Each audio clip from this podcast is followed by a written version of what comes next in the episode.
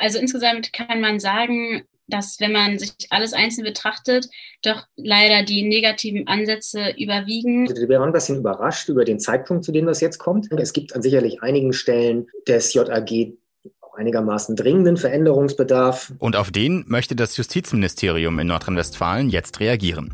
Mit einer Reform des JAG, des Juristenausbildungsgesetzes.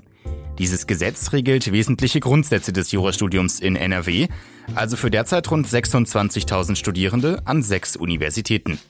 Das Gesetz und damit auch das Jurastudium selbst sind seit 17 Jahren nicht mehr wirklich geändert worden.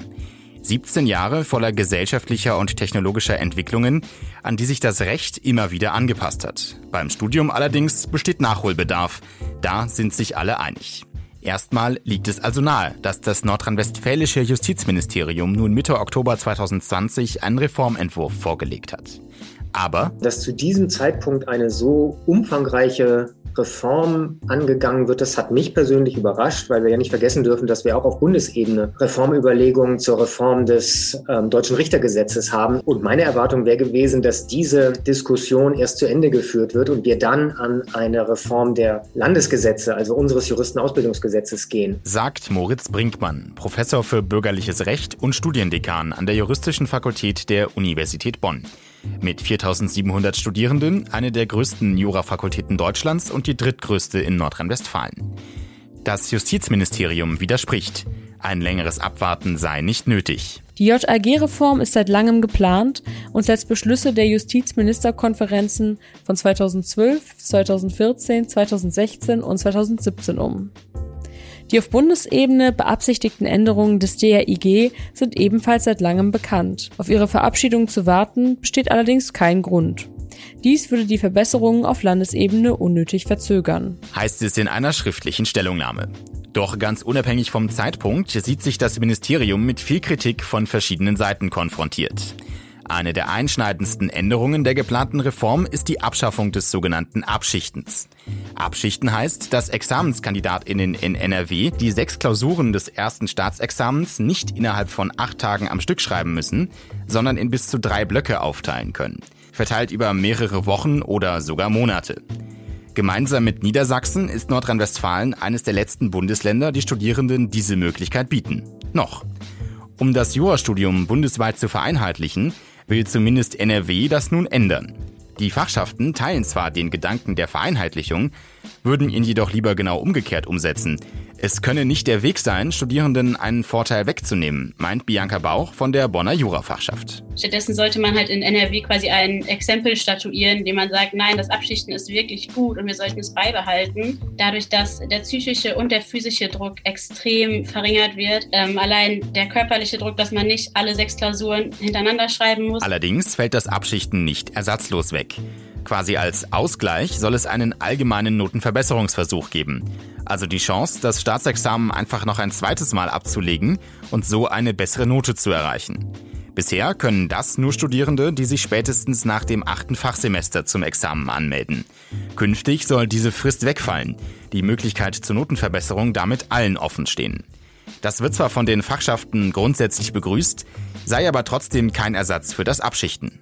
Bianca Bauch. Weil der Notenverbesserungsversuch dient eben dazu, dass man Angst hat, vielleicht nicht gut genug im Examen zu sein. Und dadurch eben steht einem vielleicht nicht dasselbe in der Arbeitswelt offen. Das Abschichten dient aber insbesondere auch dazu, wenn man vielleicht Angst hat, aufgrund der großen Stoffmenge vielleicht wirklich gar nicht zu bestehen. Und da hilft einem eben ein Notenverbesserungsversuch auch nicht. Kritisch sieht die Fachschaft auch die Pläne des Ministeriums für die sogenannte Zwischenprüfung. Die findet in der Regel nach drei bis vier Semestern statt und ist die Eintrittskarte für das Hauptstudium, das dann später in die Examensvorbereitung mündet. Eine Besonderheit der Bonner Fakultät ist die Möglichkeit, die Zwischenprüfung bereits in zwei Semestern zu absolvieren. Dieses Alleinstellungsmerkmal könnte aber mit der Reform verloren gehen, glaubt Fachschaftlerin Bauch. Es wird sich eben dann durch die Änderung der Zwischenprüfung darauf hinauslaufen, dass die in Bonn auch deutlich länger als zwei Semester dauert. Also sowohl im Zivilrecht als auch im Strafrecht bräuchte man mindestens drei Semester für den Stoff für die Zwischenprüfung.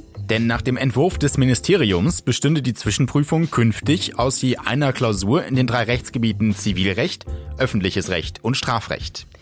Dass sich die Zwischenprüfung in Bonn damit auf drei oder vier Semester verlängert, findet Studiendekan Moritz Brinkmann nicht problematisch. Im Gegenteil würde ich an der Stelle fast sogar sagen, dass unser geltendes System durchaus verbesserungsfähig ist. Die Zwischenprüfung nach zwei Semestern finde ich zu früh. Man könnte die Prüfungsordnung so missverstehen, dass diese Fächer, die wir im dritten und vierten Semester anbieten, irgendwie nicht mehr genauso wichtig seien wie die anderen.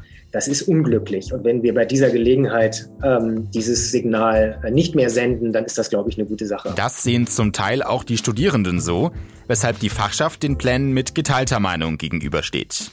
Deutlich kritischer sieht man hier die Frage, wie die nach altem Recht abgelegten Zwischenprüfungen unter dem neuen Gesetz behandelt werden sollen. Bianca Bauch. Zumal vorgeschrieben ist, dass die Klausur mindestens drei Stunden gehen soll.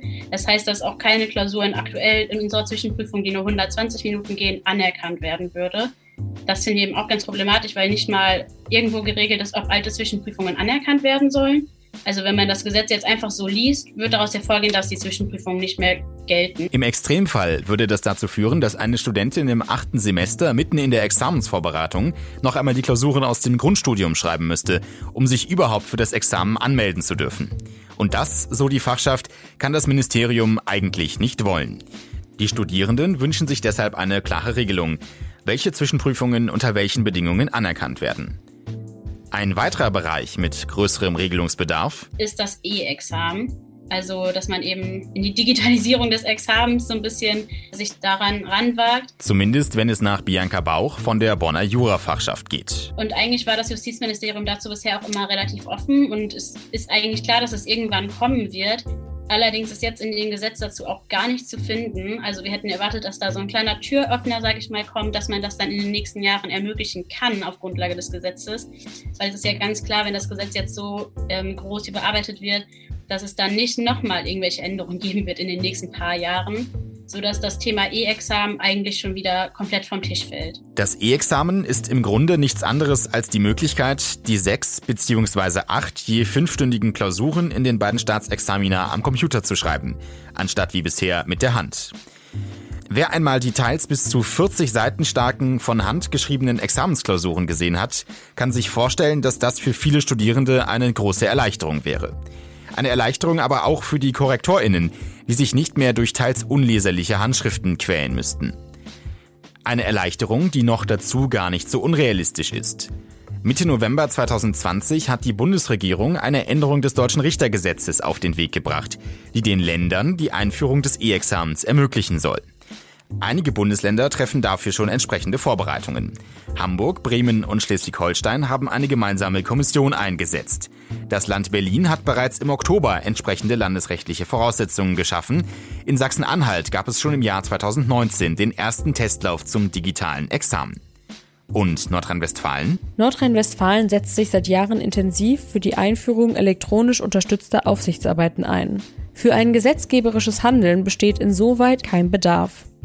Die Anfertigung von Aufsichtsarbeiten in elektronisch unterstützter Form ist auf freiwilliger Basis schon heute möglich und eine etwaige Änderung des DRIG würde ohnehin unmittelbar wirken.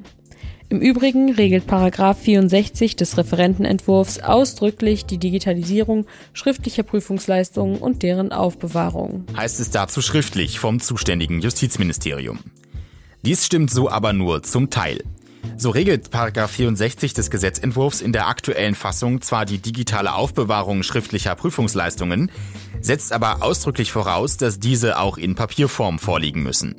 Von einer am Computer geschriebenen Klausur kann hier also nicht die Rede sein. Und auch die geplante Änderung des deutschen Richtergesetzes wirkt eben nicht unmittelbar, sondern bedarf einer Umsetzung durch die Bundesländer. Der Gesetzentwurf der Bundesregierung ist insoweit eindeutig, auch wenn das langfristige Ziel ein bundesweit einheitliches elektronisches Examen sein soll. Wann damit in Nordrhein-Westfalen zu rechnen ist, bleibt also erst einmal noch offen. Ohnehin hat das Justizministerium in Nordrhein-Westfalen gerade andere Probleme. Im Jahr 2019 hatte eine Jurastudentin geklagt, nachdem sie im ersten Staatsexamen durchgefallen war.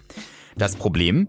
Fünf der sechs Klausuren wurden ohne Beteiligung von HochschullehrerInnen korrigiert, weil dem Prüfungsamt einfach nicht genügend Lehrende zur Verfügung standen.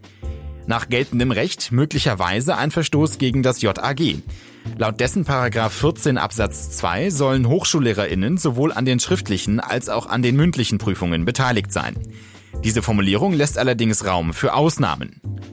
Endgültig entscheiden konnte das zuständige Oberverwaltungsgericht in Münster diese Frage aber nicht, weil das angegriffene Justizprüfungsamt den Prüfungsbescheid im Sommer 2020 aufhob und die fünf fraglichen Klausuren freiwillig neu korrigieren ließ.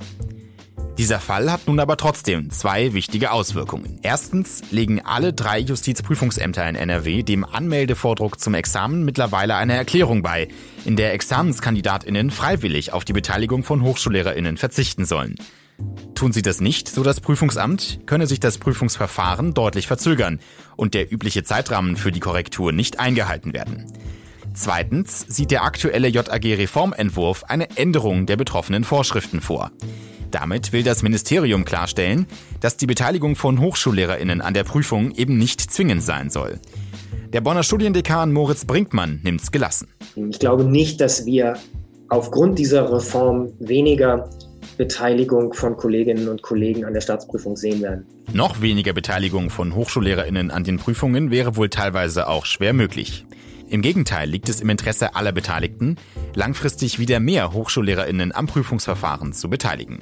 Moritz Brinkmann hat dazu auch schon eine Idee. Mehrere Fakultäten in Nordrhein-Westfalen, darunter auch Bonn, haben sich einem Vorschlag angeschlossen, der darauf hinausläuft, den Vortrag in der mündlichen Prüfung wieder abzuschaffen. Sowas gab es ja früher nur, äh, den sogenannten Aktenvortrag im zweiten Examen. Und man hat damals versucht, sowas Ähnliches auch in der ersten Prüfung, in der mündlichen Prüfung zu installieren. Die Erfahrung der Kolleginnen und Kollegen ist eigentlich die, dass sich das nicht bewährt hat. Denn der Vortrag, so bringt man, sei nicht nur anstrengend für Prüflinge und Prüferinnen. Er gleiche inhaltlich einer schriftlichen Leistung und biete daher keinen Mehrwert, da die abgefragten Kompetenzen schon im Rahmen der schriftlichen Klausuren bewiesen worden seien. Sinnvoller sei daher mehr Zeit für das eigentliche Prüfungsgespräch. Denn das ist wertvolle Zeit. Da kann man im Dialog wirklich herausfinden, äh, wie gut kann er oder sie juristisch denken und argumentieren. Das ist beim Vortrag nicht so, wo ich keine Nachfragen stellen kann. Und wenn das umgesetzt wird, dann glaube ich, dass viele Kolleginnen und Kollegen auch wieder sagen, naja, da bin ich dabei. Ähm, denn dieses wirklich auch für den Prüfer und für die Prüferin ermüdende, stundenlange Zuhören immer desselben Vortrags, das fiele dann weg. Das Ministerium bestätigt auf Anfrage diesen Vorschlag der Fakultäten, will sich aber nicht dazu äußern, ob und inwieweit er bei der Reform berücksichtigt werden soll. Immerhin kommt das Ministerium den Universitäten und Studierenden in einem anderen Punkt entgegen. Ursprünglich sah die Reform eine Übergangsfrist von einem Jahr ab Inkrafttreten vor ein Jahr Zeit für die Studierenden, um sich noch nach altem Recht zum Examen anzumelden. Ein Jahr Zeit für die Fakultäten, ihren Studienaufbau an die Reform anzupassen. Nun klingt ein Jahr erst einmal nach viel Zeit. Aber, so Fachschaftlerin Bianca Bauch. Man muss sich einfach ganz klar machen, dass man sich auf jeden Fall schon, vielleicht nicht in den ersten zwei Semestern, die die Zwischenprüfung betreffen, aber spätestens doch so ab dem vierten, fünften Semester schon sehr stark auf seine Planung für die Examensvorbereitung vertraut und da einfach Planungssicherheit gebraucht. Mit Blick auf die Situation der Studierenden, aber auch die praktische Umsetzung an den Fakultäten hat das Ministerium deshalb eingelenkt.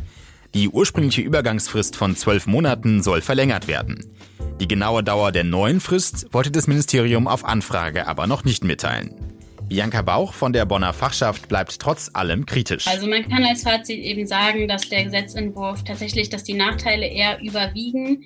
Aber es gibt eben vereinzelt positive Ansätze und wir würden uns einfach wünschen, dass die halt weiter hervorgehoben werden und dass da eben der Überarbeitungsbedarf, den wir als Fachschaften, aber auch natürlich die Dekane und die Fakultäten angemerkt haben, dass das eben eingebunden wird weil dann insgesamt natürlich schon auch ein vorteilhaftes Gesetz entstehen kann. Um diese Kritik auch deutlich zu machen, veranstaltet die NRW-Landesfachschaft gerade die Kampagne Hashtag NotMyJAG auf ihren Social-Media-Kanälen. Mitglieder der einzelnen Fachschaften aus ganz Nordrhein-Westfalen stellen dabei einzelne, aus ihrer Sicht besonders kritische Punkte der Reform vor und zeigen auf, welche Verbesserungen sie sich stattdessen wünschen würden. Begleitet wird die Kampagne von einer Online-Petition, gerichtet an den Petitionsausschuss im NRW-Landtag. Stand Mitte Dezember 2020 hat die Petition schon mehr als 6000 Unterschriften und läuft noch etwa vier Wochen. Wann der Landtag dann letztlich über die JAG-Reform entscheidet, steht aktuell noch nicht fest. Zahlreiche Studierende und Professorinnen dürften diese Entscheidung aber mit Spannung erwarten.